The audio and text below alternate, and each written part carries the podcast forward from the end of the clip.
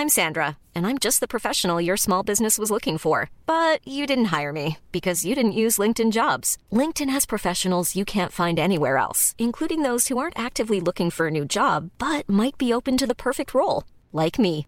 In a given month, over 70% of LinkedIn users don't visit other leading job sites. So if you're not looking on LinkedIn, you'll miss out on great candidates like Sandra. Start hiring professionals like a professional. Post your free job on linkedin.com/people today.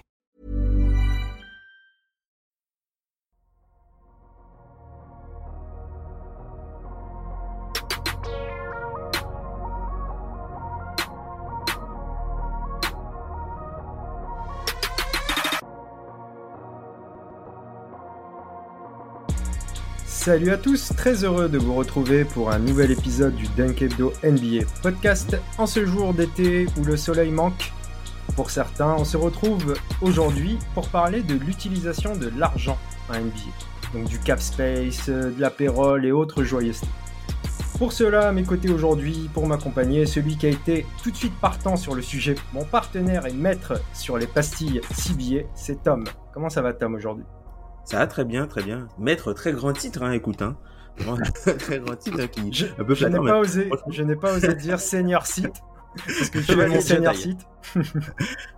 Non, mais euh, content d'être là avec vous et puis content de pouvoir discuter. Et puis ça fait longtemps qu'on n'a pas enregistré ensemble, nous trois. hein.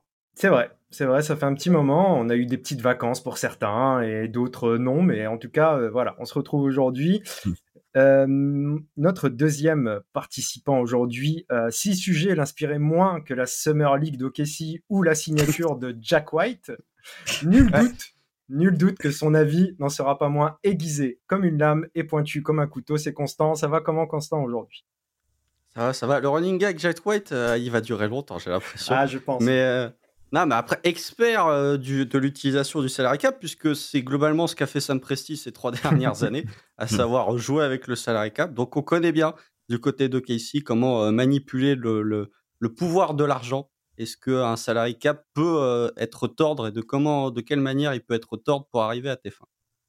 C'est vrai qu'entre entre justement Tom qui connaît toutes les, les, les petites euh, alinéas du CBA concernant les, les- le cap space, le payroll, toi avec OKC qui a pris l'habitude ces dernières années, et puis moi fan de Philly, donc on, on a des petites connaissances aussi sur le sujet. Je pense qu'on est pas mal aujourd'hui, on forme une belle équipe pour parler de ça. Mais avant de commencer, euh, information très importante, le DH20 c'est parti, c'est bientôt et le classement des 20 meilleurs joueurs NBA sur la saison par Dunk Hebdo et par vous est lancé. Alors, vous m'écoutez, vous pouvez déjà voter pour votre classement qui sera pris en compte dans le classement final. Pour ça, rien de plus simple, vous allez sur Twitter, le Twitter de Dunk Hebdo, et vous faites vos meilleurs classements dans le questionnaire qui vous est proposé. On vous rappelle également de nous suivre évidemment sur les plateformes de podcast, sur Apple Podcast, sur Deezer, sur Spotify, etc mais aussi sur YouTube, où je cite notre boss Ben, c'est notre avenir. Et donc, n'hésitez pas à nous mettre 5 étoiles et à nous laisser un petit commentaire.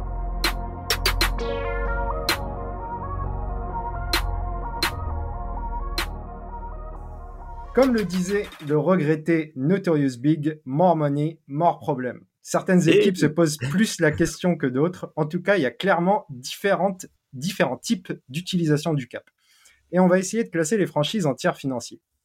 Tom, je te laisse commencer un petit peu sur le, sur le sujet.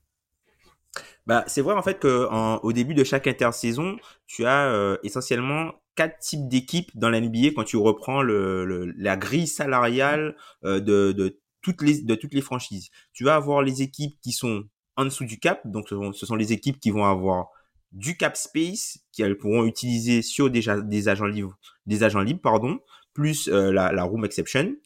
Ensuite, tu vas avoir les équipes qui sont au-dessus du cap mais qui sont largement en dessous de la, de la taxe. Par exemple, on sait qu'il y a euh, environ une trentaine de millions, euh, une petite trentaine de millions entre le cap et du coup la luxury tax. Donc tu vas avoir des équipes qui sont entre, euh, entre les deux, qui vont euh, être tentées de pouvoir soit signer des joueurs euh, ou, ou sinon utiliser euh, par exemple la, la, la non-taxpayer mid-level dont on a discuté dans, dans l'une de nos pastilles ciblées qu'on vous envoie à écouter.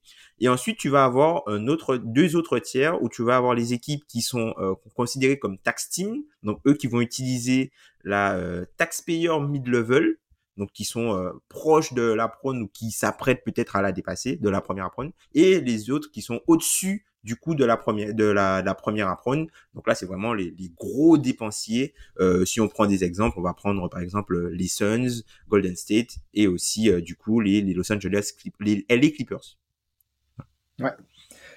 Tu as cité un peu toutes les, tous les tiers possibles. Euh, Constant, dans ces différents types d'utilisation de, du cap, toi, tu en connais quelque chose, par exemple, on a parlé un petit peu avec OKC.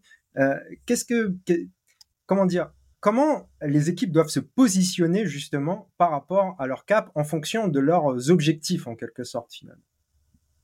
Ça dépend de comment tu veux, euh, enfin, ça dépend de comment, de quels sont tes objectifs et de comment tu veux utiliser ton cap. Parce que une équipe en reconstruction, tu as envie de te dire, il faut de la flexibilité financière, donc il faut du cap space. Sauf que déjà avec le nouveau CBA, euh, il faut atteindre 90% du salary cap qui n'était pas le cas les précédentes années, si tu veux. Avant le début de la saison. avant le début de la saison. Tom qui, qui euh, vient rectifier. Avant le début de la saison, si tu veux pouvoir bénéficier de, des redistributions de la luxury tax, euh, ce qui n'était pas le cas les autres années. Et on voit globalement, quand on analyse les salary cap des équipes cette année, je crois qu'ils sont tous au niveau des 90% du salary cap. Donc, il y a très peu d'équipes avec une énorme marge financière, aussi parce que les équipes de reconstruction ont fait certains mouvements pour arriver à ces 90%, en tout cas pour récupérer un petit peu de salaire.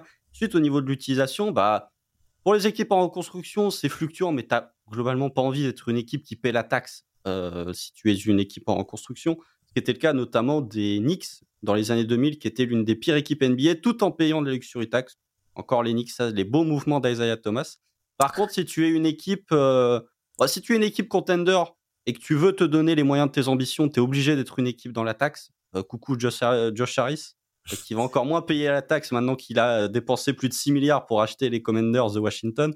Mais Ils sont euh, on est dans la taxe hein, cette année, hein. ça y est. Hein. Ouais, bah attends, attends. Oui, mais pour l'instant, c'est pas fini. Pour l'instant, attends, attends. Pour l'instant, attends, la trade le, trade, le trade de James Harden n'a pas encore été effectué. Non, mais le, le simple fait, je, je, coupe deux secondes, mais le simple fait d'avoir signé Paul Reed et du coup d'avoir été dans la taxe pour ce move, déjà, ça, ça m'a fait plaisir quand même. C'est-à-dire que dans une autre époque, on aurait lâché Paul Reed, tout simplement, on l'aurait laissé partir euh, et il y aurait, y aurait pas eu de problème. Donc c'est déjà bien.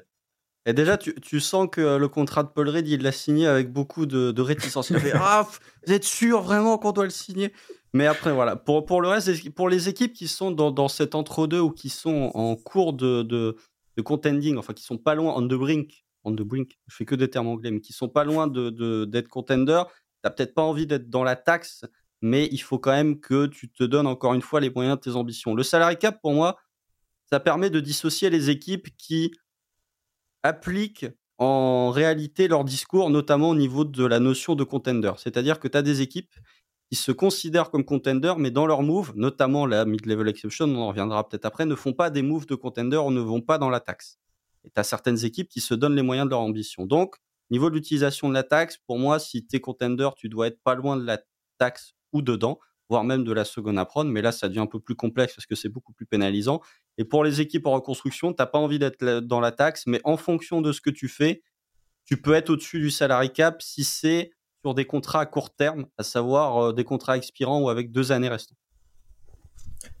Oui, c'est un peu l'idée justement de, parfois de récupérer des, contrats euh, dits toxiques mais euh, expirants euh, pour justement récupérer des assets en même temps. C'est tout le loisir qu'ont ces équipes un peu en reconstruction qui n'ont pas d'objectif sportif à, disons, à court et moyen terme, de pouvoir récupérer ces contrats et parfois même dans de rares cas, euh, comme ça a pu être le cas euh, récemment avec OKC, je vais encore prendre cet exemple, retaper le joueur et, et, en récupérer à nouveau des assets. On a vu le cas avec Chris Paul euh, à l'époque quand il a été tradé Houston à OKC, qui était un, un, asset négatif au moment où il arrive à OKC et qui en repart comme un asset positif. Et ça a été le cas également avec Al Ford lorsqu'il est parti de Philadelphie. C'était un asset négatif euh, grâce auquel vous aviez récupéré un pic aussi. Et mm. euh, il est parti en asset positif. Même Schroeder. Hein. Même Schroeder, exactement. Mais c'était en échange de Carmelo Anthony, donc euh, c'était vraiment toxique contre toxique. Mais euh, disons qu'il euh, n'y a que Kemba Walker dans les dernières années qui était un peu dans cette idée et qui n'a pas profité de la situation et qui nous rejoint en France, justement, Kemba, c'est l'info qu'on a eue récemment. donc, toutes ces équipes on, va parler un petit peu justement des équipes plutôt dans l'esprit reconstruction, le, le, cap space qui est utilisé justement pour générer des assets. Tom, tu, avais un petit peu fait des listes avec des équipes un petit peu différentes, un petit peu avec des, objectifs qui étaient, euh, enfin pas des objectifs, mais des façons de faire qui étaient différentes. Euh, on va parler par exemple de, la stratégie d'Okessi et, et l'opposer à celle de Détroit par exemple. Est-ce que tu peux nous en dire plus? Bah en fait cette saison OKC avait euh, pas mal de cap space et il y avait vu que c'est une équipe qui a on va dire un, noyau de jeunes et qui a montré pas mal de bonnes choses la saison dernière ben il y avait quand même des projections et des attentes au niveau d'une certaine partie de la fanbase d'Okessi, notamment pour aller euh, récupérer des vétérans ou euh, signer euh, des joueurs, et utiliser le, le, le, cap space du coup pour se renforcer en allant signer un joueur en tant qu'agent libre.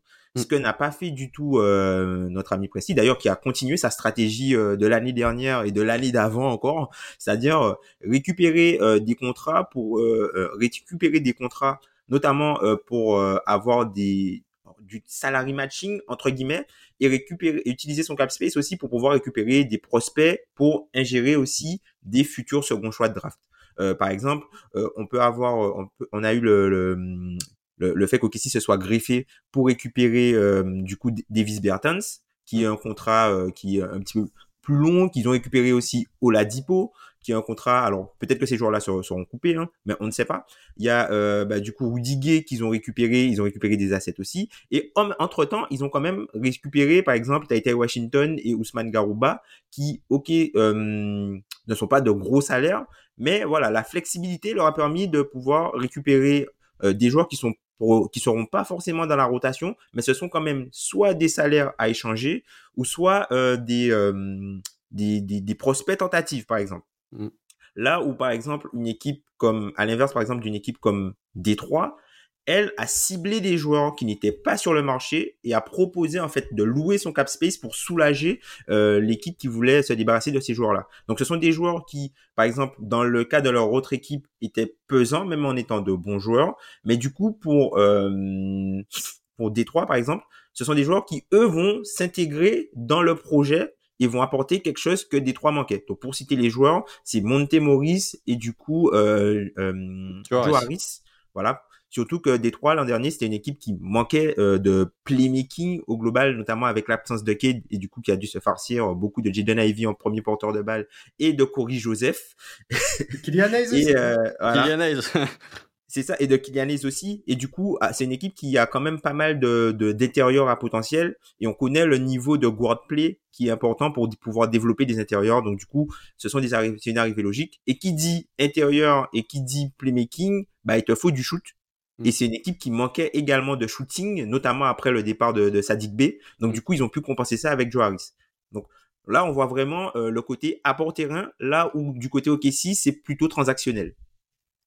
Oui, d'ailleurs, Détroit avait déjà un peu fonctionné euh, comme ça l'année dernière déjà. Euh, je pense au trade de Bogdanovic aussi, qui, qui ne faisait plus sens à, à Utah, et c'était déjà un peu dans le même esprit de récupérer des joueurs qui te servent à construire et à, à justement à, dans la construction de ton roster. Pareil, Bogdanovic t'a apporté du shoot là où euh, il y en a pas beaucoup du côté de Détroit. Et euh, du coup, Détroit a l'air de fonctionner comme ça sur plusieurs années. OKC aussi, finalement. Euh, Peut-être que ça, j'ai envie de te lancer là-dessus, Constant. Je, je, pense que ça vous a énervé un petit peu du côté de la fanbase d'OKC que ça continue euh, encore. On pensait à être une autre étape du projet qui permettait de ne pas récupérer ces fameux contrats et peut-être de travailler un peu différemment. Qu'est-ce que tu en penses, euh, Constant? Ah, je parlais d'OKC à Dunkebdo, c'est si rare. euh, non, mais ouais, un, peu de frustration parce que euh, déjà, bon, le, récupérer Davis Burton, c'est au soir de la draft. Tu as envie de monter pour un joueur, tu, au lieu d'envoyer tes, tes, futurs assets avec des pics de draft, tu récupères le contrat de Davis Burton. Bon, ça nous pose pas trop de problèmes. Parce qu'en plus, il te restait de la marche salariale, il te restait 17-18 millions de, de cap space. Donc tu dis 17-18 millions, tu peux recruter un joueur euh, de complément, pas un joueur euh, énorme, mais surtout qu'il n'y en avait pas dans cette free agency, mais un joueur de complément type euh, Grant Williams, Nasrid avait été prolongé juste avant, donc déjà ça avait un peu refroidi, mais on était dans ce range-là. Puis arrive le 1er juillet, 5 heures du matin, trade pour Victor Oladipo. Bon, ça, mm. j'ai toujours pas compris quel était le rush, euh, 5 heures après l'ouverture de la free agency, de récupérer les 9 millions de Victor Oladipo. Mais après, oui, c'est la stratégie de Sam Presti qui fait confiance à son groupe et qui s'est dit je vais pas recruter de joueurs, hormis Vassili Misic qui a bénéficié de la room, euh, qui est une euh, mid-level exception pour les équipes en dessous du cap. Je ne dis pas de bêtises, Tom me, me corrige si je dis une erreur. Mais voilà, le Thunder est encore dans cette stratégie de on prend des contrats importants, mais des contrats expirants, puisque Victor, il n'y a que la player option de Davis Bertens qui est garantie à hauteur de 5 millions si tu le coupes maintenant l'an prochain, qui est à 17 millions, et qui devient garanti s'il joue plus de 75% des matchs en régulière. Autant vous dire qu'il jouera pas plus de 75% des matchs en régulière. Mais voilà, Rudiger a déjà été coupé. Problématique d'OKC, c'est qu'il y a 20 joueurs sous contrat. Euh, sans compter Keontae Johnson qui est le two donc il va falloir en couper 5. Donc potentiellement des joueurs comme euh, Tai Tai Washington, comme Ousmane Garouba peuvent être échangés de nouveau. Mais là où ce qui est intéressant, c'est que effectivement, tu as récupéré des joueurs qui peuvent être des, des salariés matchers pour un trade, mais c'est surtout, euh, tu as récupéré, enfin, tu as, échangé Tai Tai Washington, Ousmane Garouba. Enfin, en plus de récupérer ces joueurs-là, avec toutes les transactions, Patty Mills, les pics qu'a fait Sam Presti, tu as récupéré 5 secondes tours beaucoup, 5 secondes tours, bah, ça te permet de récupérer un Jake Crowder. Voilà. Euh, bienvenue à la trade deadline 2022. mais euh, après, ça, c'est un autre débat. Mais voilà, dans cette stratégie, effectivement, de dire je fais confiance à mon groupe, je fais confiance au roster en l'état actuel et j'utilise mon, mon salary cap pour encore augmenter mon capital d'asset. Et peut-être, dans le cas de Davis Bertens, même si je pense qu'il sera coupé, à avoir du salary matcher pour euh, cette saison ou pour la saison prochaine.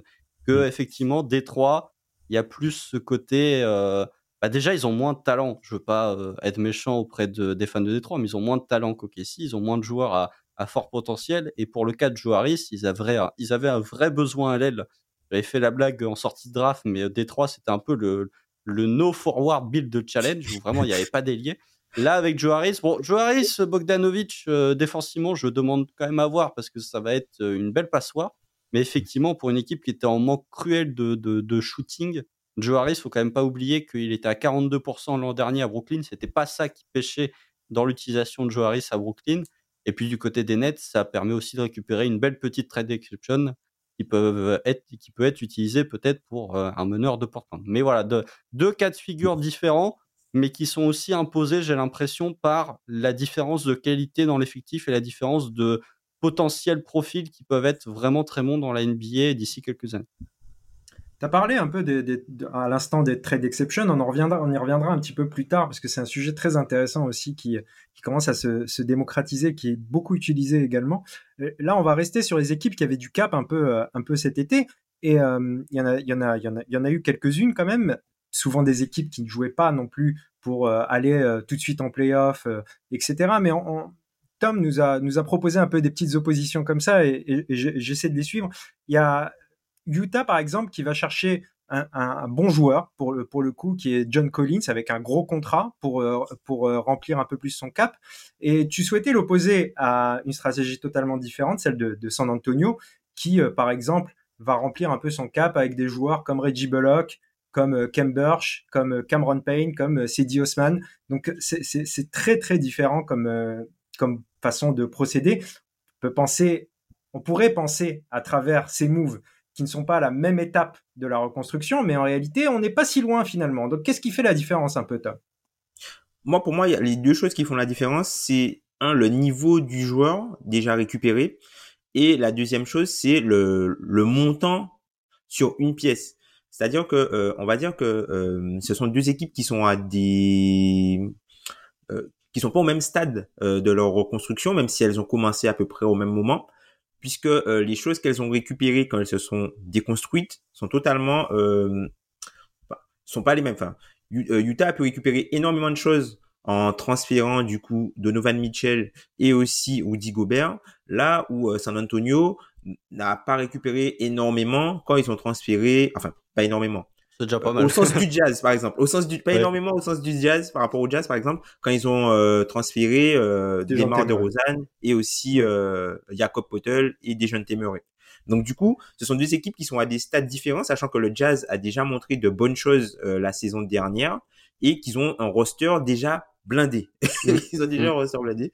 Et du coup, euh, comme, notion, euh, comme Constant le disait tout à l'heure, c'est vrai qu'on peut opposer la, la, la notion de coup d'opportunité euh, comme Constant l'a bien dit tout à l'heure par rapport à, John Collins, où euh, voilà, c'est un bon joueur qui ne coûtait pas cher à récupérer. Du coup, ils l'ont récupéré et il fait sens aussi d'un point de vue terrain puisque euh, il pourra aussi euh, jouer euh, ce fameux rôle de, de backup 5 euh, dans, dans, cette équipe, dans cette équipe là c'est à dire qu'il peut jouer euh, il peut jouer à l'aile mais il peut avoir quelques minutes au relais de, de, de, Walker de Walker Kessler pardon là où par exemple San Antonio les joueurs qui sont arrivés, c'est vraiment parce que c'est plus les assets ont plus de valeur. Enfin, ceux qu'ils ont reçus en termes de, de pic de draft a plus de valeur que les joueurs en eux-mêmes. Ouais, bah après, Utah et San Antonio, enfin, sans, sans, trop rentrer dans un podcast reconstruction, mais ils sont à différents stades de reconstruction. Mais San Antonio a peut-être l'objectif ultime d'une reconstruction que n'a pas Utah. Mais l'effectif de Utah est meilleur que l'effectif de San Antonio. Euh, après, pour John Collins, moi, je trouve que c'est effectivement une opportunité où je pense pas qu'ils avaient spécialement des vues en se disant Danny Henge s'est pas dit euh, je veux John Collins, c'est juste s'est retrouvé disponible sur le marché comme à peu près euh, chaque période de transfert ces quatre dernières années. et ils se sont dit bon, on va le récupérer parce que là, il coûte vraiment peu. Son insertion dans le jeu du Jazz, j'attends quand même de voir parce qu'il y a beaucoup de joueurs qui peuvent jouer poste 3, poste 4, que tu le fais débuter, est-ce que ça amène Laurie Markkanen en 3 Enfin bref, c'est un autre débat. Mais du côté du Jazz, effectivement, ils se sont dit, on va prendre, enfin, on va ingérer une bonne partie de notre cap space sur un joueur, alors que les Spurs se sont dit, on va ingérer une partie de notre cap space sur plusieurs joueurs, aussi parce que, comme l'a dit Tom, il y avait plus de trous à combler du côté des Spurs que du côté du Jazz. Reste à voir ce que euh, qui va se passer. Peut-être que du côté des Spurs, voilà, on entend euh, le nom d'Evan Fournier revenir potentiellement du côté des Spurs, qui est un gros contrat, mais un contrat expirant. Voir comment ils peuvent réussir à aménager ça, puisque finalement les Spurs n'ont pas tant de cap space que ça, voire même plus du tout. Euh, donc deux, deux stratégies différentes. Il y en a une qui a un peu bouché son cap avec plusieurs joueurs. J'attends de voir comment ça s'agence.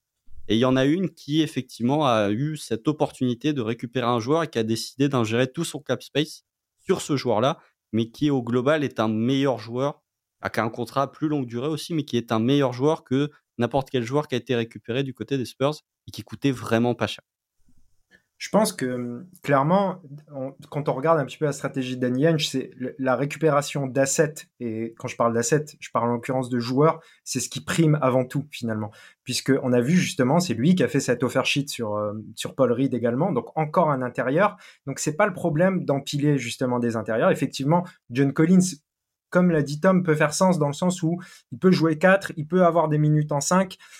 Le problème, c'est qu'il commence à y avoir beaucoup de monde, sachant que la draft, elle était sur euh, ce qui s'apparente clairement un poste 4 et sur lequel tu as envie de, miser justement. Et ta, star actuelle, c'est un poste 4, c'est Laurie Markkanen, même si on peut l'imaginer en 3, c'est quand même, on, le préfère dans cette position de 4. Donc on se dit, on voit que Daniel, justement, lui, c'est, vu qu'on est en reconstruction, on est peut-être encore un peu trop fort de toute manière, on n'aura pas les, meilleurs pics. Par contre, je récupère des assets, je vais avoir des bons joueurs dans mon effectif, et s'il faut faire des trades à, à certains moments, s'il faut soit récupérer des pics, soit récupérer d'autres joueurs, j'aurai toute cette, euh, cette flexibilité. Et euh, je trouve ça intéressant de la part de, de Henge qui s'est vite rendu compte qu'il ne pourrait pas tanker euh, tant que ça avec, avec le Jazz, même si on verra quand même l'année dernière, mais il me semble que l'équipe reste encore trop forte pour être dans les bas-fonds de la NBA actuellement.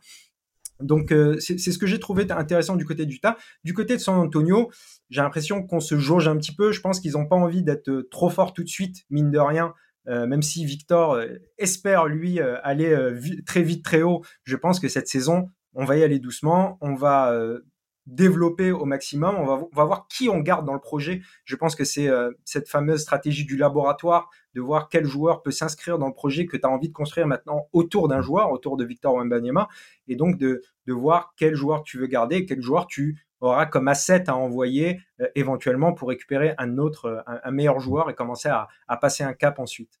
Euh, il y avait d'autres équipes. tu vois, oui. sans, sans par rapport à Utah, tu as aussi la notion d'alternative. C'est-à-dire que mm. quand tu vois comment s'est déroulé le marché, s'ils n'avaient pas fait John Collins, qu'est-ce qu'ils signent pour montrer à 90% Tout à fait. Mm. Mm, Tout à fait.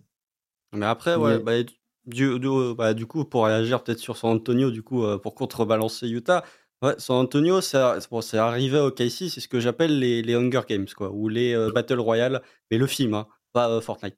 Euh, où bah, tu as plein de jeunes et au final, il va en rester que quelques-uns, que quelques, une poignée d'élus.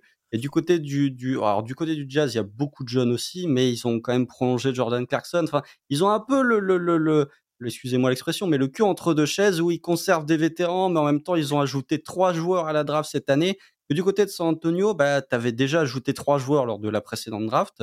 On a ajouté deux, si je ne dis pas de bêtises. Euh. Bilal Koulibaly, non, Bilal Koulibaly, euh, non, Sidi Sissoko et Victor Wembanyama.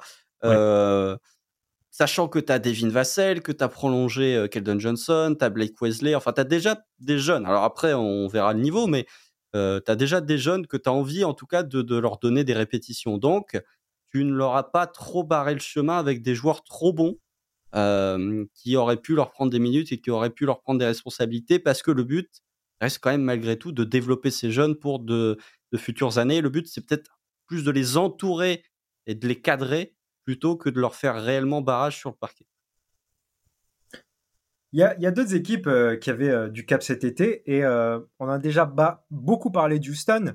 dans un peu la même stratégie, même si c'est pas tout à fait la même chose, on retrouve Indiana. On est plutôt dans l'idée de signer des bons joueurs pour commencer à être un peu meilleur parce que du côté d'Indiana, je pense, on, on, pense à raison qu'on peut pas être trop faible de toute manière avec un joueur comme Tyrese Haliburton et que du coup, il faut commencer à gagner des matchs et à construire quelque chose. En plus, vous avez, on a déjà le coach depuis euh, qui, a, déjà commencé avec cette équipe et tout.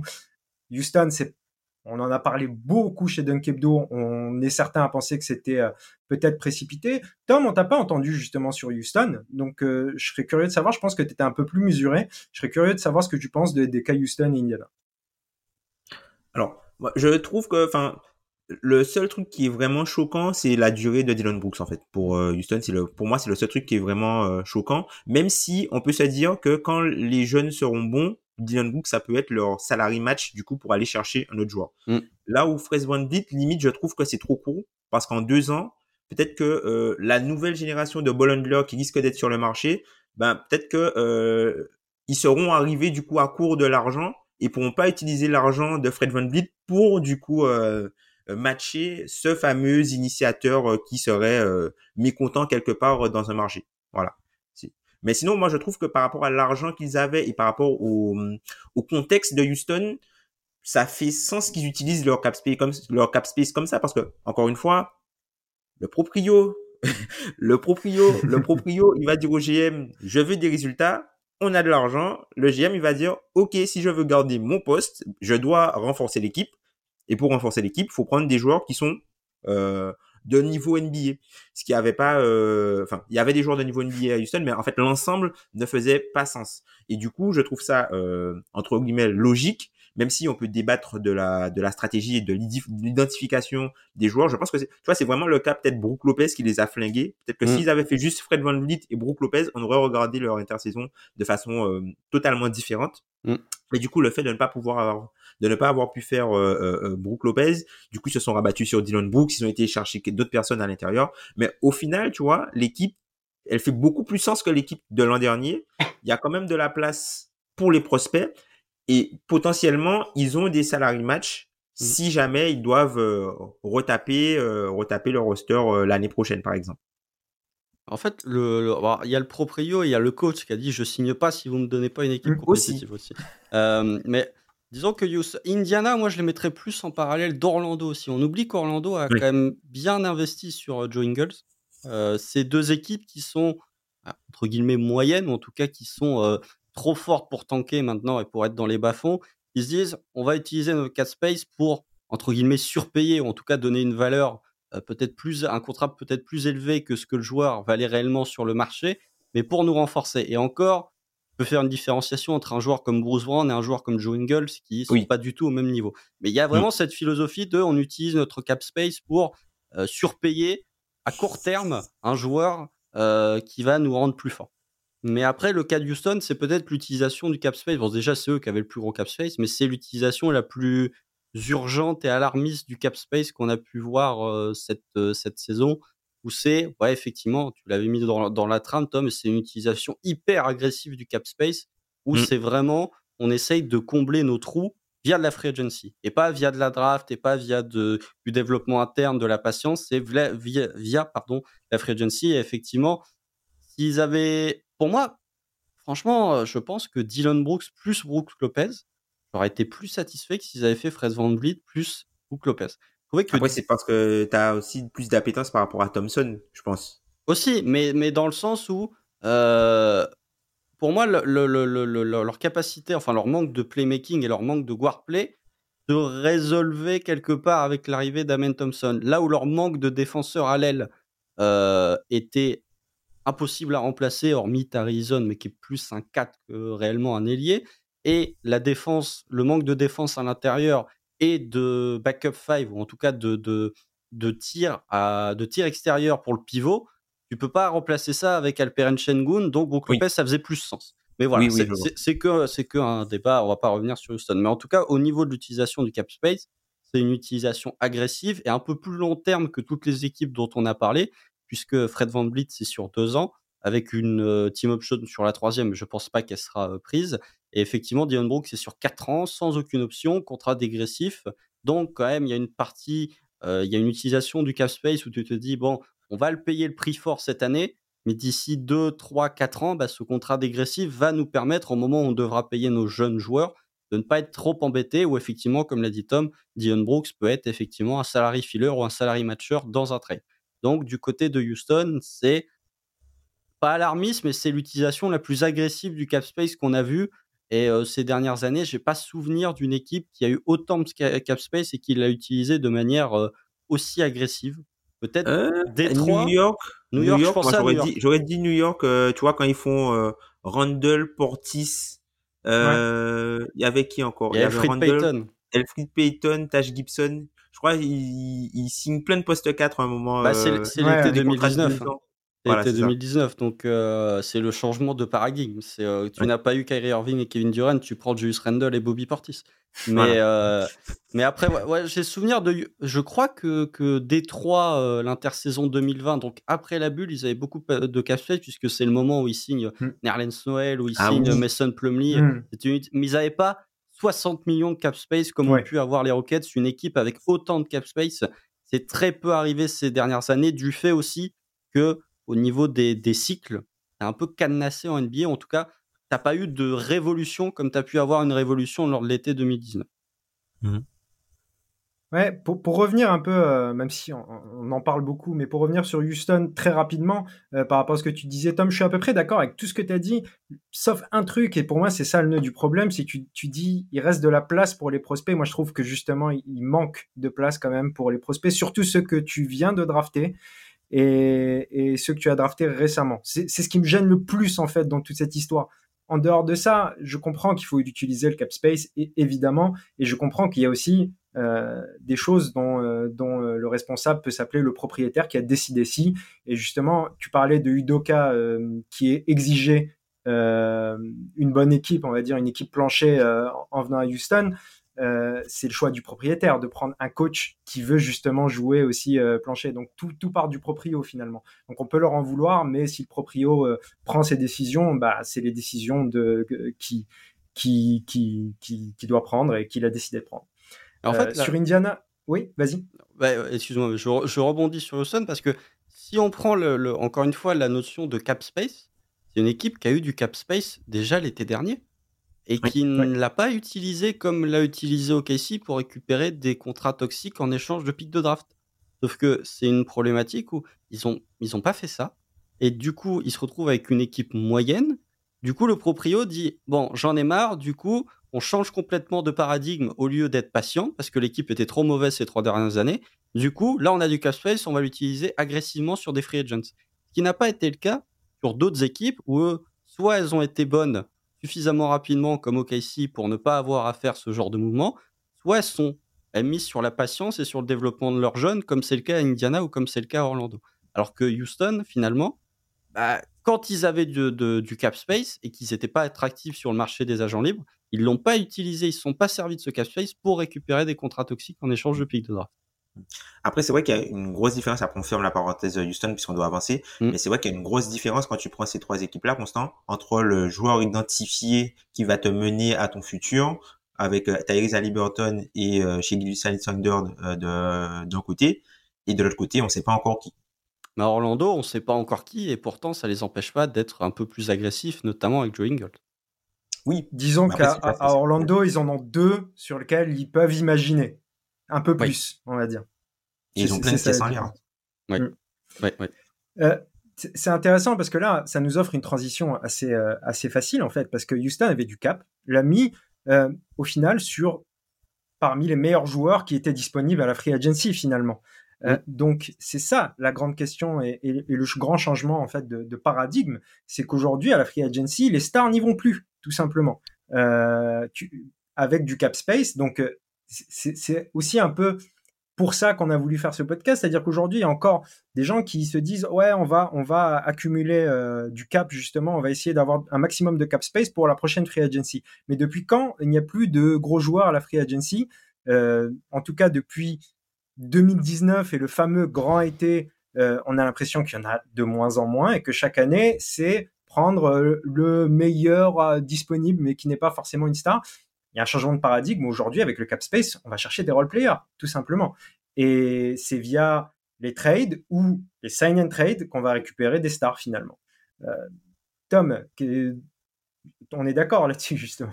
Oui, totalement d'accord. Après, ah, on peut mettre par exemple en, exception euh, le cas Jalen Bronson, qui euh, est mm-hmm. malgré tout devenu une star et qui a été récupéré du coup en échange de, de Cap Space, qui a signé en tant qu'agent libre du coup euh, à, à, New York l'an dernier et qui est devenu cette saison une star. C'est pas une superstar, mais pour moi, Jalen Brunson cette saison, ça a été une, star.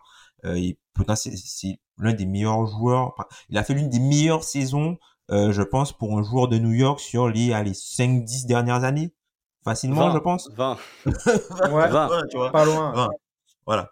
Donc, euh, et, et c'est marrant par rapport, à, par rapport à New York, puisque on peut mettre aussi, tu vois, peut-être le cas de Julius Randle, puisque mm. eux aussi s'étaient manqués euh, à l'été 2019. Euh, Ils avaient récupéré Julius Randle, euh, Julius Randle, pardon, euh, avec une partie du cap space. Et au final, Julius Randle, il a, depuis, il a été deux fois All NBA.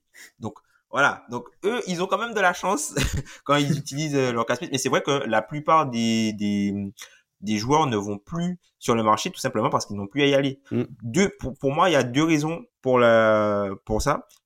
La première raison, c'est que aujourd'hui, euh, la plupart des superstars NBA ou des joueurs euh, max ont des contrats qui sont de nouveau indexés sur le cap. Mm. C'est-à-dire qu'après euh, l'été 2016, il y a pas mal de stars qui ont peut-être été restés coincés sur des anciens contrats et n'ont pas pu se réindexer. Et quand tu es coincé sur un contrat, ça fait moins sens. On vous envoie euh, encore une fois à la pastille sur les extensions. Ça fait moins sens de, de, on va dire de d'aller signer une extension là où ton contrat est indexé sur un ancien cap. Vaut mieux que tu retournes sur le marché, prendre la valeur du marché et de la valeur du marché après euh, pouvoir euh, euh, avoir des extensions quand le salary cap augmente moins. Plus le salary cap va augmenter brutalement, ben plus tu auras des joueurs qui vont s'indexer, euh, qui vont euh, attendre la, free agency pour signer de nouveaux contrats et se réindexer sur la valeur du marché. Ce qui n'est plus le cas aujourd'hui, puisque les joueurs se sont réindexés euh, sur le marché vers 2019, 2019-2020. Et ce qui s'est passé, c'est que le salary cap n'a a augmenté moins vite que les années précédentes. Donc là, il y a une augmentation euh, brutale du salary cap, euh, enfin brutale. Il y a une augmentation euh, là sur les deux dernières années du salary cap, mais avant ça, le salary cap, il avait augmenté de moins de 8% à peu près. Mm.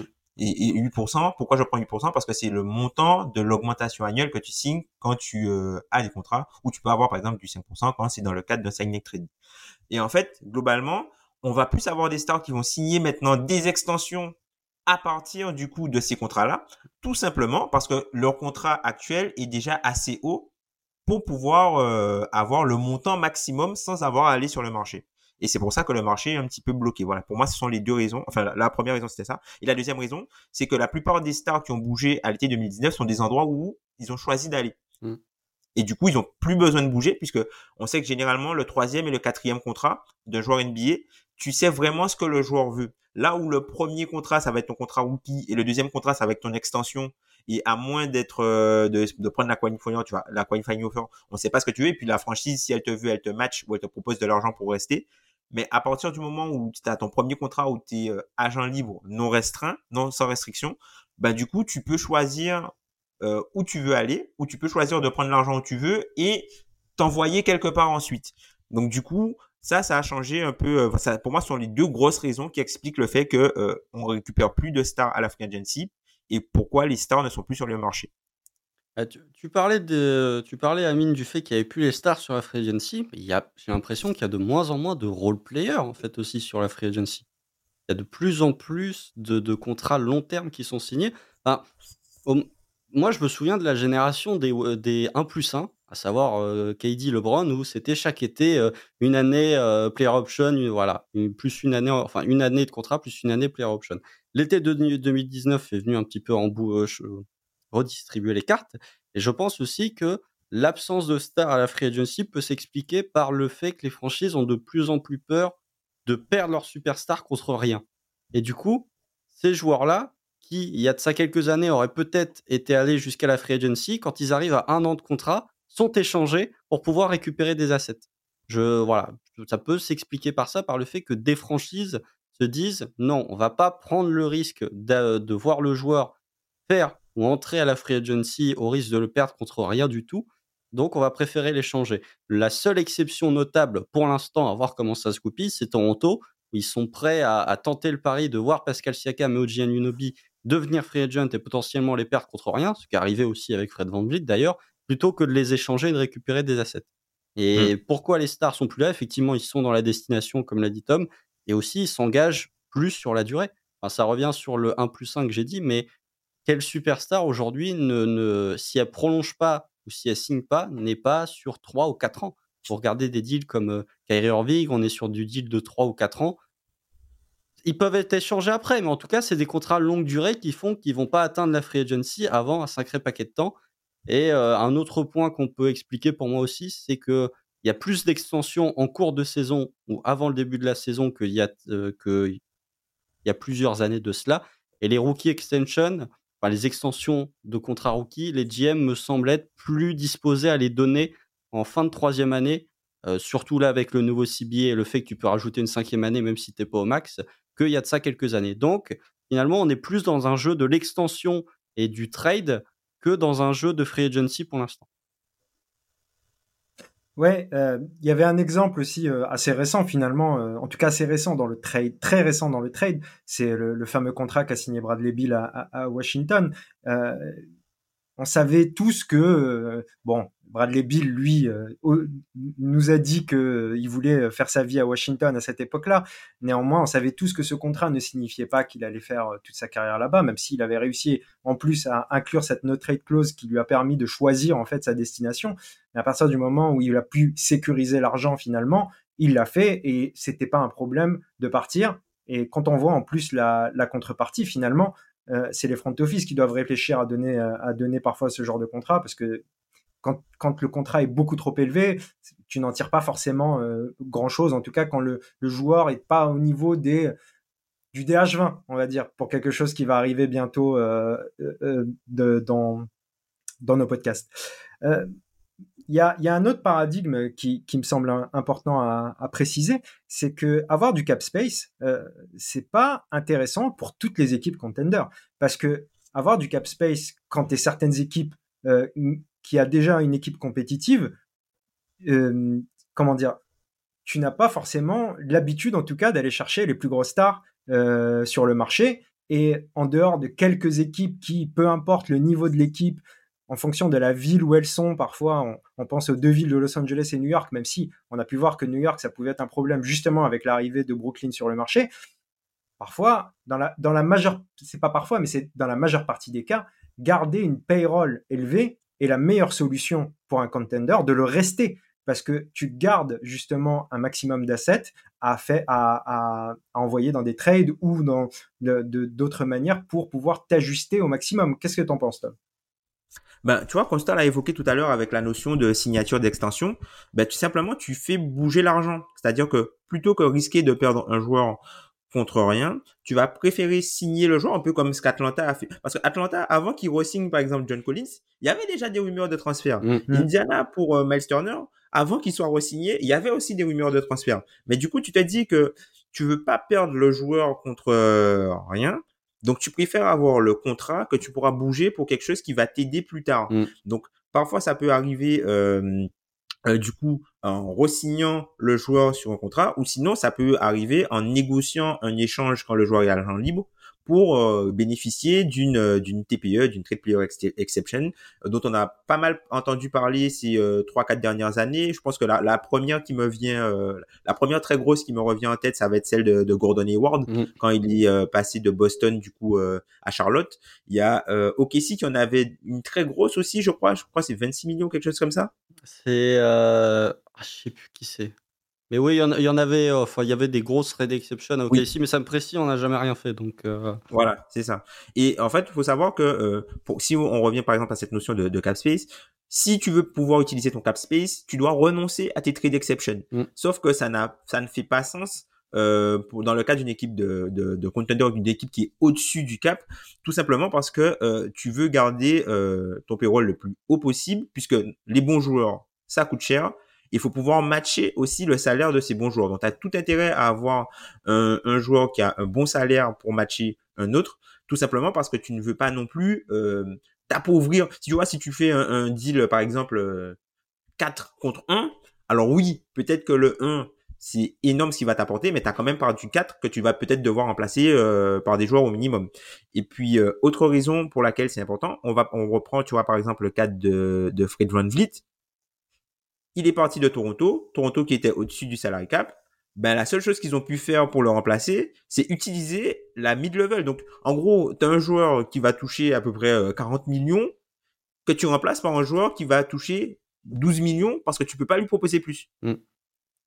Donc, c'est pour ça que euh, euh, ça, c'est très important pour certains contenders, enfin pour la plupart des contenders, de pouvoir garder l'argent, de faire bouger l'argent, et s'ils ne peuvent pas garder le joueur, au moins de générer une trade exception pour pouvoir euh, récupérer un autre joueur, ce qui a été par exemple le cas des Warriors, qui eux, euh, non seulement ont été les gagnants de l'été 2016 en signant le meilleur joueur. Désolé, tu, crois, tu crois qu'ils sont les gagnants de l'été 2016 Moi, j'aurais plus dit les Lakers avec euh, Mosgoff et Lou Holding. ils, ont signé, voilà, ils ont signé le meilleur joueur qui était disponible sur le marché. Sauf que quand son contrat est arrivé à son terme et quand il est parti, ben ils l'ont pas perdu contre rien. Ils ont fait bouger l'argent, ont récupéré D'Angelo Russell et D'Angelo Russell leur a permis de récupérer Jonathan Kuminga et aussi euh, du coup Andrew Wiggins. Et, et Wiggins qui est quelqu'un qui était important en fait dans le titre qu'ils ont eu juste après. Mm. Donc tout ça c'est s'il n'y avait pas eu l'été 2016 et ils n'avaient pas euh, euh, été ingénieux pour générer cette si par exemple Kevin Durant était parti entre guillemets contre rien, Ingénieux, une fois qu'il avait, il était arrivé euh, au Nets, bah du coup c'est quelque chose qu'ils auraient pas pu faire.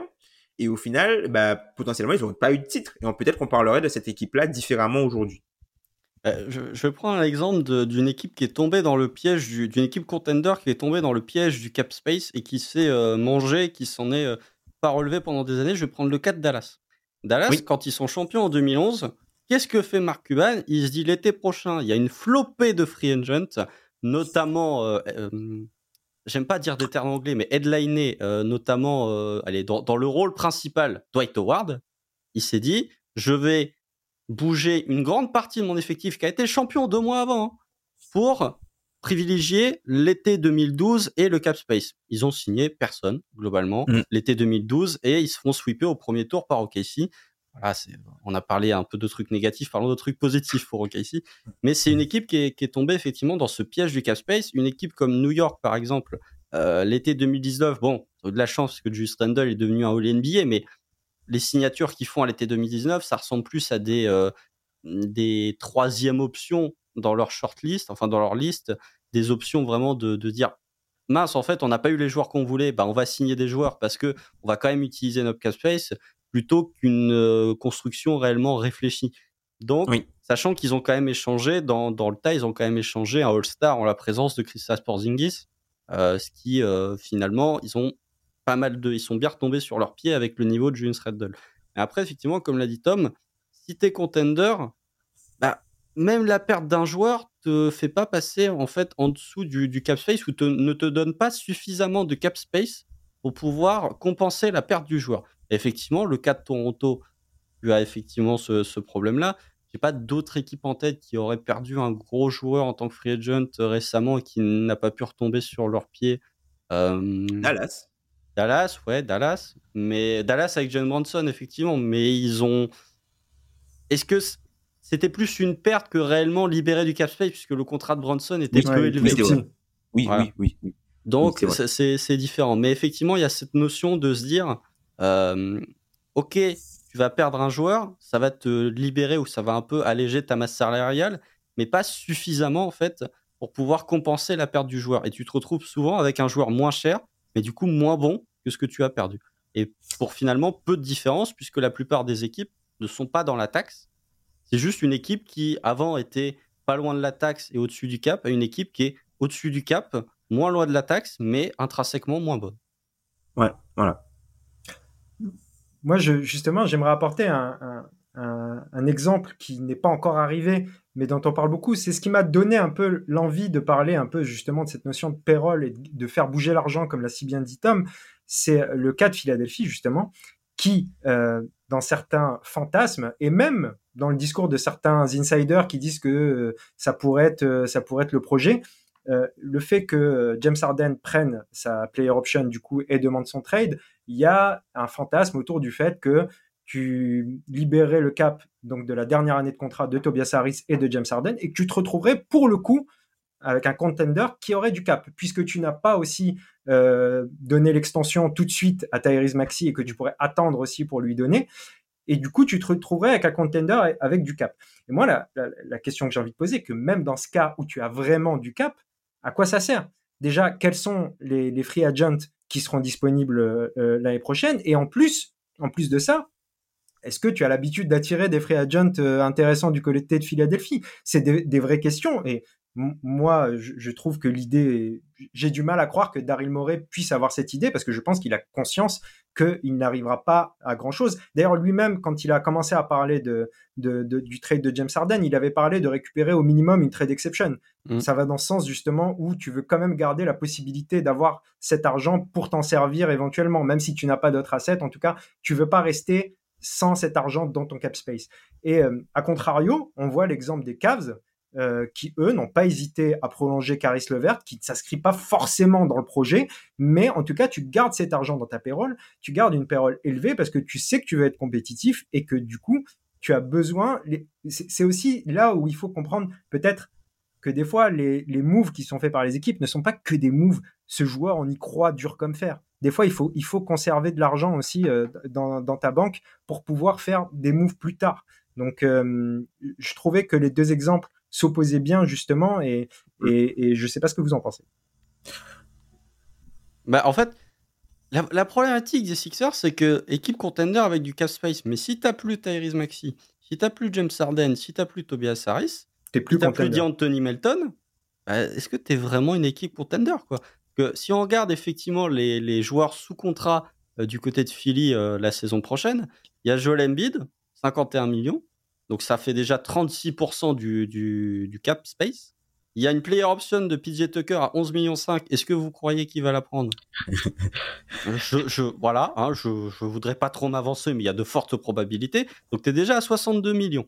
Ensuite, tu as Paul Reed. Bon, Paul Reed qui n'est pas garanti. Et le reste, c'est euh, Jaden Springer et Philippe Petrousev. Voilà. Donc, tu fais pas une équipe contender avec ça. Paul Reed pas garanti. Euh, euh, il suffit de faire un premier tour de playoff, il me semble. Donc, ah, bah alors, bah, avec l'équipe que tu as. attends, attends, attends, non, je plaisante. Faut, faut, faut, faut, faut, que tu sois au deuxième tour pour garantir. S'il gagne, s'il gagne le premier tour. Voilà, c'est ça. S'il gagne notre premier tour, il est garanti. Ouais, pas. Attendons quand même. Il y a des chances que ça. Je dis pas que ça va arriver, mais il y a des chances que ça arrive quand même. Attendons la santé de Joel Embiid. Euh, mais du coup, si tu ajoutes les 7 millions de Paul Reed, tu es déjà à 70 millions de, de cap space, donc tu vas avoir, selon les prévisions, entre 65 et 75 millions à peu près. Et, encore, et c'est le moment où on risque potentiellement de perdre des auditeurs, puisque là, on compte pas les capoles, euh, potentiellement les, les capoles de, de Tyrese euh, Maxi. Tout à fait. Et on compte pas non plus les, les, les empty charge pour les rosters spot vides. Oui, tout à fait. Et on compte pas non plus le capole de D'Anthony Melton aussi, qui est à plus. si jamais tu veux le re-signer. Donc euh, ah. voilà. Donc là, ça rend vraiment compliqué pour Philly. Et en plus, c'est très rare en fait de parce que dans, dans l'objectif de Philly, l'idée ce serait par exemple d'avoir du cap space pendant par exemple une intersaison et ensuite de remonter mm. euh, au niveau euh, enfin proche de la taxe. Mais ça c'est ça arrive très rarement. La, la dernière équipe qui a fait ça sont les Cavs mm. quand euh, ils font arriver je crois Kevin Love quand ils font arriver Kevin Love. Mm.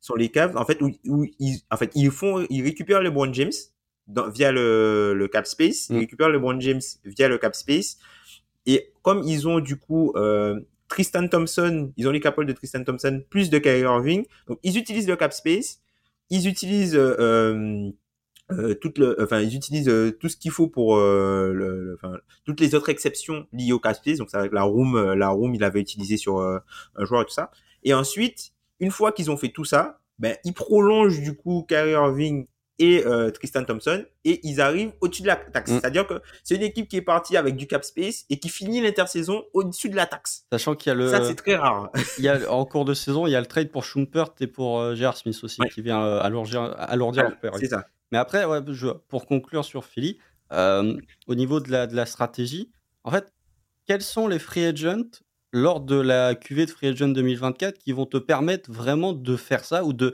faire que ton effectif va être meilleur en renforçant ses joueurs Moi, j'en vois pas. J'en vois pas. J'ajouterais même, j'en vois pas. Et s'il y en avait, je suis pas sûr qu'il signerait à Philly. Donc c'est vraiment, ça, ça, démontre que, ah, quand même, hein, c'est pas la première destination où tu vas aller. Euh, non, mais tu vas aller en, en, tant que FA. Surtout que maintenant, justement, t'as juste, t'as le ce qui peut se faire de plus en plus, le sign and trade, même si ça a aussi ses inconvénients parce que ça te limite, euh, tu préféreras peut-être aller dans une autre franchise qui activera cette option du sign and trade plutôt que d'aller à, Philadelphie.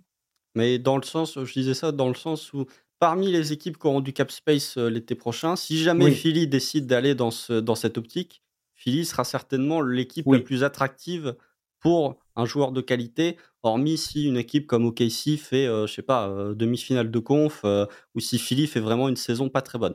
Mais effectivement, mmh. je pense que Daryl Morey a tout intérêt de rester dans cette optique de bah, on garde les joueurs en fait en tant que tels parce que selon moi, faire le tri dans l'effectif ne te permettra pas d'être meilleur que ce que tu es déjà actuellement. Mmh. Après, par rapport à ce qu'on a dit en début de podcast, avoir, enfin, peut-être que c'est pas au niveau de la liste des agents libres qu'il faut regarder, mais peut-être des joueurs qui sont euh, peut-être mécontents mm. dans des équipes qui ont un haut payroll, par exemple. Mm.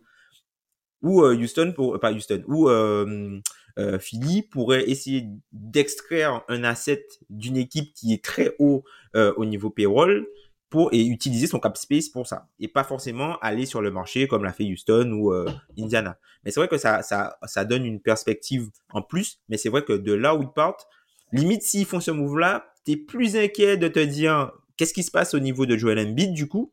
Est-ce que le prochain move c'est pas ça?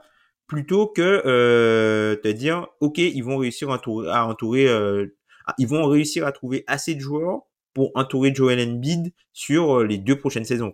C'est surtout que la, problématique de Philly, c'est que si jamais ils ont du cap space, faudrait qu'ils aient un scénario à la John Collins avec une équipe vendeuse, parce que si jamais ils veulent récupérer un joueur fort, ils peuvent pas puisqu'ils ont déjà cramé une bonne partie de leur tour de draft euh, pour le trade de James Harden. Donc, ils auraient besoin, ils auraient du cap space, mais ils n'auraient pas les assets pour récupérer le joueur. Alors que tu aurais des équipes qui auraient des trades exception humaines et qui pourrait avoir les assets pour récupérer le joueur. Donc, c'est ça. Il faudrait un scénario effectivement à la John Collins où avec le nouveau CBA, euh, il y a des équipes qui se disent bah, en fait, on est contraint par le nouveau CBA peut-être à décharger un peu de salaire et du coup à se retrouver vendeur à bas prix d'un joueur. Mais si c'est pour un joueur mécontent, bah, Philly aura, aura le cap space, mais d'autres équipes auront entre guillemets le cap space avec les joueurs, en tout cas le salary matcher, plus les assets, ce qui n'est pas le cas de Philadelphie. Mmh. Tout à fait. J'ajouterais même une petite, une petite chose, c'est que Philly, son meilleur joueur, n'est pas un, initiateur élite et que du coup, celui que tu iras chercher sera probablement un initiateur, pas forcément élite, mais en tout cas, tu iras chercher un initiateur très certainement et du coup, ça coûte plus cher et c'est pas si facile que ça à obtenir euh, en termes d'assets. Euh, du coup, on, on est d'accord qu'en fait, la, la, ce qui paraît le scénario idéal, euh, dans ce cas en l'occurrence, c'est que cet argent bouge et que Tobias Harris et James Harden soient tradés, euh, même si les, les, assets récupérés ne sont pas à hauteur de ce que tu pouvais espérer, de toute manière. Euh, oui, enfin, je pense que pour Tobias Harris, pour moi, faut soit le prolonger, soit l'échanger peut-être contre deux joueurs, tu vois, je sais pas moi, Terry Rozier, Gordon Hayward, tu vois, enfin, quelque chose comme ça, tu vois, ou deux joueurs ou l'argent peut encore un peu bouger. Parce qu'en fait, mm. le truc avec euh, euh, Tobias Harris, c'est que si tu le perds lui aussi, hein, parce que Si je suis Tobias Harris et que Indiana me fait les yeux doux, moi j'y vais. moi j'y vais parce que j'aurais peut-être un, un, rôle plus intéressant pour moi et je pourrais peut-être potentiellement plus m'épanouir avec euh, un ball handler comme euh, Tyrese Halliburton. Du coup, euh, se pose la question de, ok, d'un point de vue rétention, si tu, si tu es fini, tu perds Tobias Harris. Tobias Harris, certes, la, sa valeur terrain par rapport à son contrat, elle est négative. Par contre, il a quand même une bonne valeur terrain. Donc, mm. Donc, faut quand même le remplacer, Tobias Harris. Et du coup, trouver un joueur à l'aile, on va dire, moyen plus, ça coûte quand même cher. Mm. Parce que je ne sais pas si vous avez, si vous allez parfois sur Spotrack et vous regardez les salaires des gens à l'aile, c'est pas, c'est le max, le max, quand tu prends le top 10, c'est le max, le max, le max, le max, le max, le max, le max. Juste euh, à, ça, je, je, je, dirais juste un truc, c'est que tu n'as pas forcément besoin d'un joueur plus fort que Tobias Harris, tu as besoin, à, l'aile en tout cas, tu as besoin d'un joueur mieux adapté, peut-être aussi. Parce que l'un des problèmes, bah, moi je trouve que c'est un problème, ah, Tobias Harris a fini. Parce que c'est un joueur qui cut pas beaucoup, c'est un joueur qui est meilleur en, en disons, euh, deuxième ball handler, troisième ball handler, là, la balle, il l'a très peu aussi. Euh, Aujourd'hui, Tobias Harris, tu t'en sers pour faire du catch and shoot, et disons que ça reste un honnête défenseur en premier tour de playoff. Après, euh, il se fait trouer en défense, c'est pareil. Donc, à un moment donné, en fait, le bon Tobias Harris, celui qui marque 18-20 points par match, bah, t'en as pas vraiment besoin à Philadelphie. En tout cas, dans le roster de l'année dernière, t'en avais pas forcément besoin. Tu aurais eu plus besoin d'un joueur moins fort en attaque, mais qui est plus équilibré dans son, dans son rapport attaque-défense que, que d'un Tobias. Donc c'est aussi ça, c'est pas qu'une question de salaire en l'occurrence. Euh, et pourtant j'ai beaucoup défendu Tobias Harris, qui est un, qui j'aime beaucoup, qui est un bon joueur, mais qui, qui, qui a aussi ses limites peut-être dans le contexte Philadelphie en l'occurrence. Est-ce que Tobias Harris, t'as pas envie de lui faire une prolongation type Harrison Barnes cet été, à savoir 54 millions sur 3 ans? C'est-à-dire que non, parce oui. C'est-à-dire que moi, je oh, au lieu, au lieu d'avoir. Moi, je dis non parce que on voit que ça marche pas. On voit que ça marche pas. Bah, ouais, ça marche pas, mais. Bah, quand tu te retrouves, quand, quand tu te retrouves en, euh, contre Boston ou Miami ou Milwaukee à un moment donné euh, dans les hautes sphères de la conférence Est, Tobias Harris en défense n'est plus jouable en fait. Ouais, mais c'est quels, sont les joueurs Quels sont les joueurs que tu peux échanger contre Tobias Harris qui sont capables d'être sur le parquet à ce moment-là ah, je dis je dis pas que tu auras meilleur. Je dis que l'intérêt c'est peut-être plus à moyen terme, justement de faire bouger l'argent, de casser son contrat en deux encore mieux en trois joueurs, et de travailler pour le futur à, récupérer ce joueur d'une manière, peu importe comment. Peut-être que tu auras récupéré des pics aussi au bout d'un moment, euh, même si c'est un peu compliqué parce que les protections risquent de, nous empêcher d'avoir nos pics pendant longtemps. En tout cas, il y a toute cette réflexion qui entre en compte. Et bon, après, on en a peut-être, on a peut-être fait un peu trop sur Tobias Harris, euh, je pense, euh, pour parler pour parler cap space. Mais c'est vrai que c'était un sujet intéressant. Après, James Harden, c'est un peu plus simple. Évidemment, si James Harden ne veut plus jouer à Philadelphie, il faut le transférer et peu importe ce que tu en récupères. Même si tu espères récupérer le meilleur asset possible, on voit que Daryl Morey est plutôt têtu, et parfois il a raison parce qu'il a justement récupéré James Harden euh, contre Ben Simmons euh, en étant têtu, et, et, des fois ça marche, mais peut-être que ça c'est un peu plus risqué, euh, disons, avec James Harden qui lui va venir au camp d'entraînement, mais dans quelles conditions? C'est plutôt comme ça que, que, que, ça risque d'être problématique. au, niveau de, revenir sur, sur le cap, encore une fois, cette peur de perdre le joueur contre rien. Et pour moi, il y a, deux exemples où dans l'utilisation du salary cap, il y a le fait que les équipes soient bloquées. Pour moi, ça fait que au niveau de la free agency, tu as un changement de paradigme, puisque je vais prendre deux exemples. Et là, c'est pas clair, mais vous allez comprendre. James Harden, il veut les Clippers. Il sait que il n'aura pas les Clippers via la free agency. Qu'est-ce qu'il fait? Il prend sa player option. Et je vais prendre un autre exemple, un, autre exemple, pardon, c'est le cas de Christophe Porzingis. Christophe Porzingis, on se disait, il allait être free agent, il n'allait pas prendre sa player option, il allait tester le marché. Sauf qu'il n'y avait pas d'équipe qui était réellement intéressante pour Christophe Porzingis qui avait du cap space. Qu'est-ce qu'il fait? Il est échangé à Boston, il prend son, sa player option, il signe l'extension dans la foulée. Ça, c'est des trucs, il y a 4-5 années de cela, tu ne voyais pas ce genre de situation parce que tu avais plus d'équipes potentiellement avec du cap space. Mais comme là, tout le monde a un peu bouché, et ben, ça fait que tu as d'autres moyens de récupérer des joueurs en utilisant une partie de ton cap space et ça délaisse encore une fois la free agency. Mais il y a cette peur de perdre le joueur contre rien du tout. Alors que Washington, ils n'ont pas récupéré un, trésor de, de pics hallucinant pour Christophe Porzingis. On verra pour le trade de James Harden, c'est un autre cas de figure. Mais en tout cas, ils ont récupéré quelque chose contre ce joueur qui n'est pas parti pour rien du tout. Bah, c'est aussi parce que les bonnes équipes, encore une fois, sont bouchées financièrement. Mm. Et on arrive du coup avec le, nouveau CBA à un moment où les bonnes équipes vont être obligées du coup de s'affaiblir en talent, tout simplement parce que euh, les règles de la première et de la seconde apron euh, t'impliquent vu que c'est plus uniquement de l'argent que ton propriétaire doit payer, ça touche aussi à tes mécanismes de construction d'équipe et des assets que tu as pour, euh, euh, on va dire, pérenniser euh, ton équipe, ben ça devient plus tenable et tu, tu, tu as des salariés dump. par exemple, dans le cadre de, par exemple, Jordan. Alors oui, c'est vrai que l'affaire Jordan Poole, il y a des antécédents, on va dire, hors terrain. Mm. Il y a du hors terrain qui fait que c'est logique. Mais, tu vois, enfin, avoir un joueur comme ça et limite le salary dump. Alors, on va me dire, oui, c'est contre Chris Paul, mais oui, c'est un salary dump, hein, je suis désolé. c'est un salary dump, euh, le, Jordan Poole. Bah, du coup, ça te, ça te fait quand même te poser des questions sur euh, des équipes qui, normalement, tu vois, on, aime bien dire les actions, les actes avant les mots, comme, comme on l'a dit sur les proprios qui, au final, disent qu'ils sont prêts, mais ne, ne paient jamais la taxe. Ben, en fait, les actions, normalement, les actions d'équipes comme par exemple les Clippers ou même euh, euh, euh comment il s'appelle même Golden State ça aurait été de euh, maintenir la payroll la plus haute possible et ne pas perdre en talent puisque eux ce qui les intéresse c'est le terrain mm. Et pas le financier et avoir la meilleure équipe possible sur le terrain sauf que ces équipes là ont fait des choix financiers désormais qui vont à l'encontre de ce qu'ils auraient dû faire normalement en tant que contender normal à cause de ces règles de la première et de la seconde apron, tout simplement parce que c'est plus possible pour eux d'avoir un payroll aussi. Quand tu vois par exemple les Clippers qui perdent euh, Gordon, qui re-signent Plumlee, mais bon, tu vois, et qui, bon, qui récupèrent euh, KJ Martin aussi dans, dans le deal, qui prennent un, joueur quand même jeune, qui est pas... Euh, tu vois, c'est une équipe qui, on va dire, euh, potentiellement un peu moins forte. Après, tu me diras, faut voir avec euh, Kawhi et tout ça, mais c'est une équipe qui est potentiellement un peu moins forte que l'an dernier et qui, du, coup, qui est obligée d'aller se mettre sur le marché pour remonter pour un gars comme James Harden. Mm.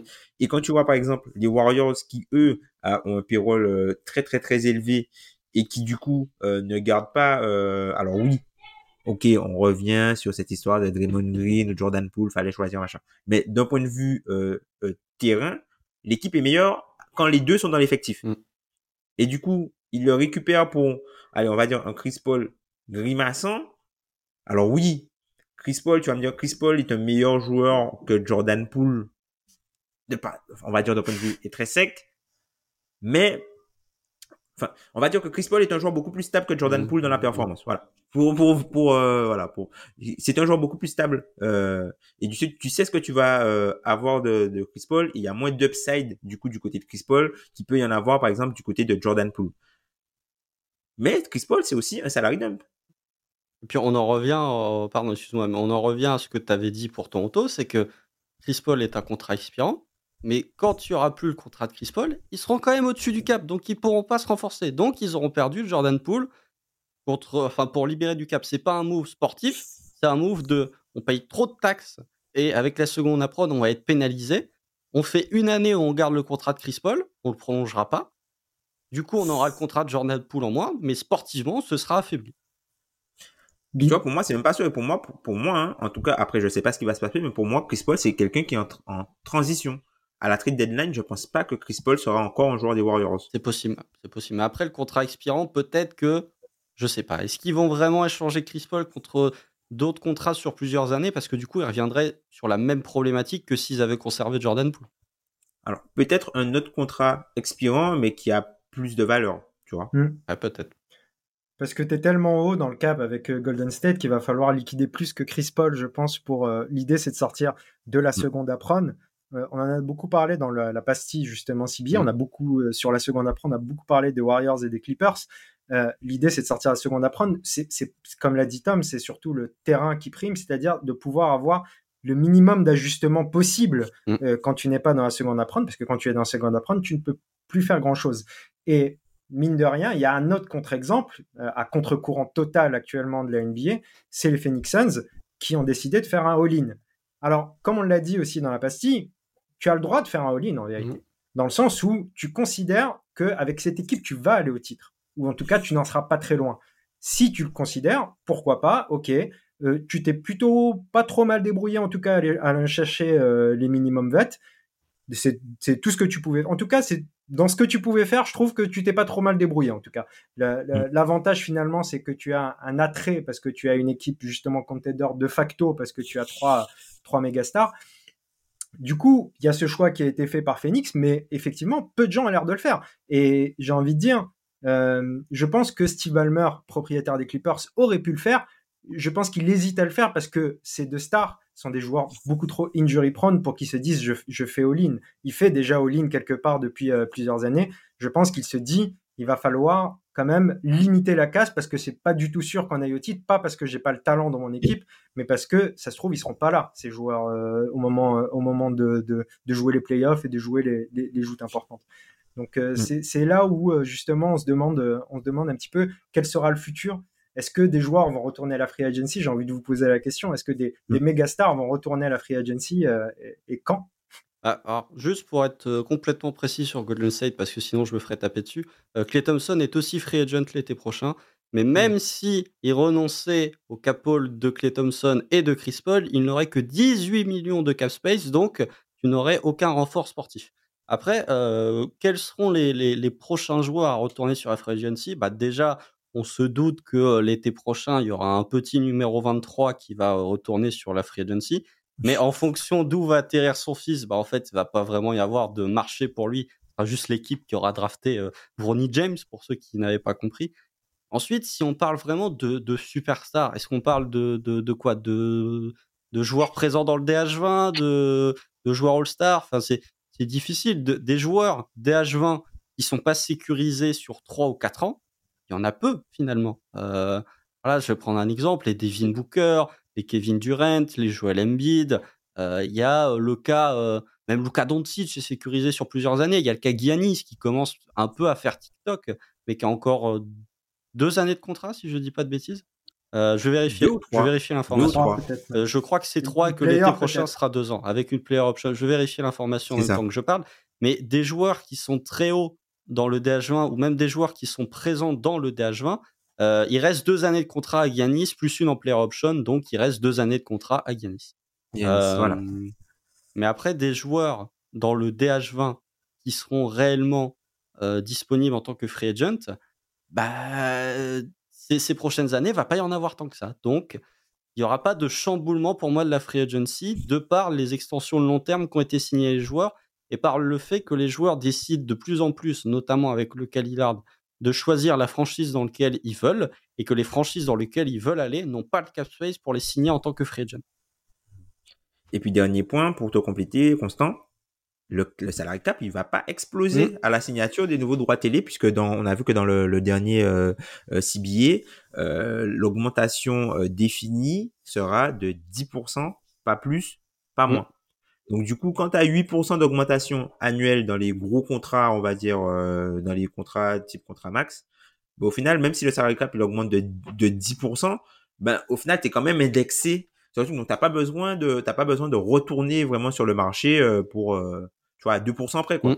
T'es pas, t'es pas obligé de, de, tu vas pas faire de, de, de plus 1 de, de, de, contrat court. Après, euh, je me dis que ça aussi, euh, dans la, la, construction des contenders, ça a aussi changé le, le jeu puisque, comme tu l'as, comme on l'a dit, il y a de moins en moins de stars qui changent via la free agency. Donc, du coup, les équipes doivent utiliser que du cap 6 pour les signer. Et là, ben, l'équipe doit utiliser des assets mm. pour les récupérer des assets qui sont plus disponibles quand le joueur est là.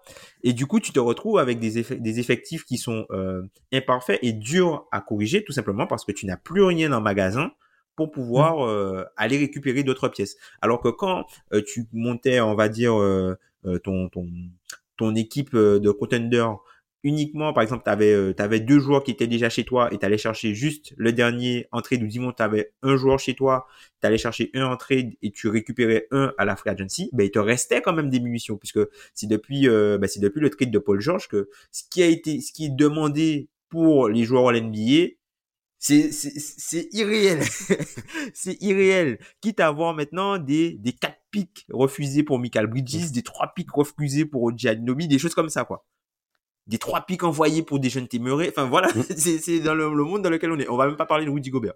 Mais ouais, mais et du, et du coup, avec cette augmentation fixe du, du salary cap, pour moi, il y a un point qui est sous-estimé, c'est la différence de pourcentage dans le cap que prennent tes superstars en fonction des équipes. Ouais.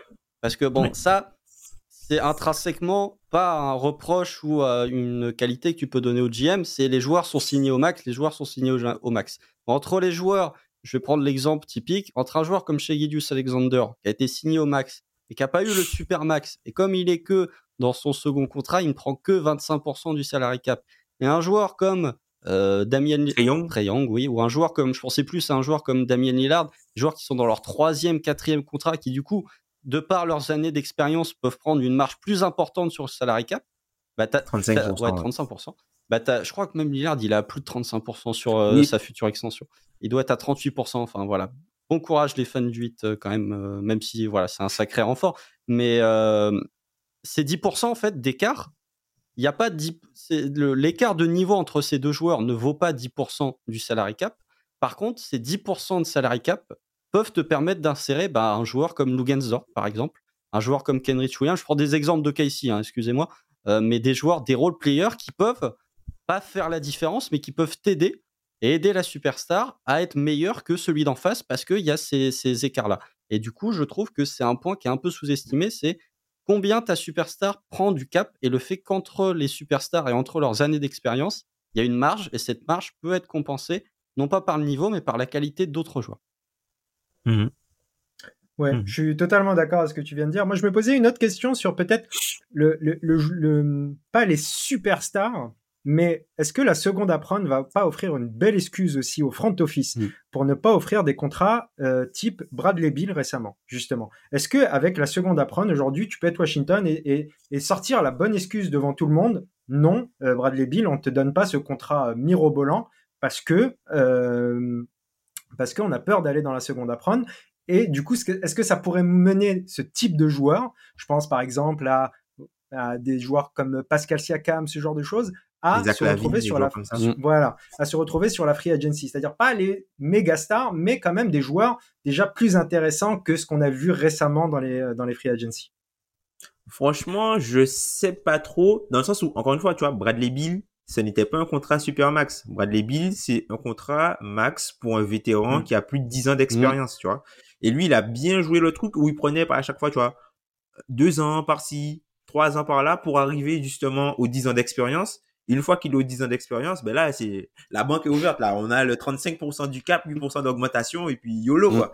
Donc, je pense pas que, tu vois, parce que Siakam aussi, il y a un enjeu dans le sens où si Pascal Siakam, il est All-NBA ou défenseur de l'année, il devient éligible au Supermax. Mm. Donc mm. lui aussi, il a tout intérêt, il a tout intérêt à rester à Toronto. Et Toronto aussi peut se dire que de toute façon, nous, on a non seulement on a euh, l'option Supermax, il devient éligible, même si euh, je sais pas à quel point c'est viable d'avoir Pascal Siakam sur un, contrat Supermax pour euh, une équipe comme Toronto. Et deuxièmement, tu peux te dire qu'il y a toujours le, la, la fameuse cinquième année que tu peux lui proposer. Et vu l'âge de Pascal Siakam, avoir une cinquième année, même si d'un point de vue annuel, il gagne, par exemple, il va peut-être gagner moins annuellement sur quatre ans en signant au max ailleurs. Mm. Alors que si il a un, contrat sur cinq ans, vu son âge déjà euh, peut-être avancé pour les joueurs NBA et pour un joueur qui sort de son, euh, qui va sortir de son deuxième contrat, au final, ça peut faire sens pour lui de signer cinq ans plutôt que quatre. Mm. Je pense que ce sera, plus, sera plus sur les, les role-players plus plus que va y avoir un, réel débat. Je pense à, à, ce range, Tyler Hero, Jordan Poole, euh, même si en, en Fernie Simons, il a pris un peu moins cher. Mais dans ce range de joueurs-là, qui sont pas des max, mais qui en même temps sont des joueurs que tu as quand même envie de payer. Ben, euh, pour moi, je pensais que euh, Desmond Bain, il était dans ce range-là. Peut-être un peu plus, ah un peu plus, un peu plus, quand même. Mais Desmond Bain, j'avais quand même du mal à, voir les Grizzlies lui proposer un max. Bon, ils ont proposé un max. Euh, Ça dépend de, de, la franchise que t'es aussi, je pense. de, c'est-à-dire comment le joueur s'inscrit dans le projet de ta franchise, le, contrat que tu proposes finalement. Ah Alors, moi, je trouve que ça a du sens à Memphis. De ah, mais je dis pas que ça n'a pas de sens, mais je dis, je dis juste que avec ce nouveau CBA, j'avais, je pensais pas que les Grizzlies allaient proposer un max sur des semaines. Je dis pas que le joueur n'a pas le, à le niveau d'un, Jordan Poole ou d'un Taylor Hero. Il est meilleur que ces joueurs-là. Je pensais pas qu'ils allaient lui offrir un max. Et après, il y a, des questions qui se posent bah, sur des équipes. Euh, je vais prendre encore une fois, puisqu'on parle d'OKC, pour une fois, on parle d'OKC. Je vais prendre l'exemple de Josh Giddy, par exemple, qui n'est pas un joueur max, mais qui, de par son niveau, tu te dis, il, il a quand même une certaine valeur et tu vas vraiment avoir des problématiques de te dire, tu as d'autres joueurs à prolonger et avec le nouveau CBA, qu'est-ce que tu peux proposer à un joueur là Parce qu'avant, tu n'avais que une malle financière à payer finalement. C'est ce que c'est très ce qu'a très bien dit Tom. Tu n'avais que de l'argent à payer. Là, ça vient t'handicaper sportivement. Donc, il faut réfléchir à deux fois. Je pense que encore une fois, euh, bravo à CJ McCollum, mais pour les stars, les superstars, ça va rester pareil. Pour les joueurs qui touchent moins, et qui ne sont pas des stars, ça va devenir plus compliqué. J'ai envie de te dire oui et non parce que tu vois, on a eu le cas de Jacob Potel, le cas de le cas de Jeremy Grant où tu vois, ce sont des joueurs qui même ou même de, de Nick Vucevic au final qui sont des joueurs où euh, on va dire qu'ils sont dans la moyenne, on va dire plutôt haute à leur poste et qui sont quand même payés alors que bon, enfin si tu veux, on n'est pas, on n'est pas non plus dans les, on n'est pas dans, non plus, tu vois, super max, hmm. mid level, tu vois. Il y a quand même un, hmm. un entre deux. Et je pense qu'un joueur qui pourrait faire le, le, baromètre pour ça, euh, et notamment par rapport aux extensions rookie, pour moi, ça va être euh, euh, Jaden, McDaniels. Hmm. Je pense que lui, il peut faire le baromètre sur ces fameux joueurs qui sont pas forcément des stars, mais qui, euh, on va dire, qui sont importants dans la construction de ton équipe et du coup qui euh, qui peuvent potentiellement devenir des two-way players, tu vois. Je pense que euh, Jalen McDaniels et Emmanuel Quickly, va falloir surveiller les oh, extensions. Quickly aussi, oui. Va surveiller les mm. extensions, mais après, en fait, le, problème que j'ai avec Jakob Potol et, et Vucevic, c'est que c'est la, la, théorie des pivots. Et en fait, pour moi, c'est une autre catégorie, c'est les pivots qui sont entre deux, c'est-à-dire ceux qui sont à moins de 10 millions de dollars, mais ceux qui n'ont pas le niveau pour être au max. Et du coup, j'ai du mal à, à comparer ça aux autres postes, à calibrer la valeur. Oui, je vois ce que tu veux dire. Je vois ce que tu veux dire. Mais voilà. Ok, est-ce que on a déjà fait très très long, donc euh, est-ce que vous avez quelque chose à rajouter sur le sujet? Une dernière chose. Euh, franchement, pas, pas, pas vraiment. Après, euh, peut-être une ouverture sur le potentiellement le, futur. Est-ce qu'on pense que, enfin, ça va toujours rester comme ça? Comme tu as dit, hein, la, la, classe des role players va être à surveiller. Et en même temps, je me dis, est-ce que au final, le cap space, un peu comme potentiellement la drive, ça va pas devenir des outils un peu surcotés par rapport à la façon de construire ton effectif alors la draft, je sais pas si c'est surcoté pour construire ton effectif, mais euh, ça, ça dépend. Ça, c'est un autre débat, mais. Euh, ok, ok. on aura l'occasion de. On, on aura l'occasion. ça, c'est un bon sujet d'ailleurs. Euh, la draft comme construction de ton roster, quel est vraiment l'impact? Mais non, je pense qu'on va arriver dans une situation où comme tu n'auras plus de cap spike, comme tu as eu le cas de, d'explosion pour euh, franciser, d'explosion du salary cap comme tu as eu en 2016, avec des équipes qui vont être bouchées au niveau de leur cap space, au niveau de leur payroll, tu vas avoir de plus en plus, pour moi, de sign and trade. Tu vas avoir de plus en plus d'équipes qui ingèrent des contrats, ou les équipes qui vont ingérer des contrats, donc des équipes qui ont du cap space, vont prendre des contrats au lieu de prendre des free agents. Je pense que la, la, la, la classe de free agent chaque année va s'appauvrir un peu plus et qu'on sera beaucoup plus dans une optique de trade et que au lieu de, je pense que le futur c'est pas d'avoir du cap space, c'est d'avoir des assets pour faire des trades. Je pense que avant ce qu'il fallait c'était de l'argent, maintenant ce qu'il faut c'est des pics de draft. Eh bien, c'est une très belle conclusion. Moi, je suis d'accord avec tout ce que vous avez dit. J'espère qu'on a été assez clair sur le sujet. Je vous remercie, les gars, de m'avoir accompagné pour ce, podcast qui est pas évident. J'espère que on a donné envie aux gens de, s'intéresser un peu plus au sujet. Euh, d'ailleurs, merci de nous avoir écoutés. N'oubliez pas, très important, d'aller faire vos votes du DH20 en répondant au questionnaire sur le Twitter de Dunkebdo. Iverton en 3. Profitez. Profitez-en d'ailleurs pour nous lâcher un follow si c'est pas déjà fait. Et nous, on se retrouve bientôt avec plein de belles choses euh, encore synthétées. Il y a des Duncan Friends, il y a des sujets théoriques, etc. En attendant, la grande messe annuelle du DH20 à la rentrée. Voilà. Merci les gars, à très vite pour de nouveaux épisodes. Salut. Salut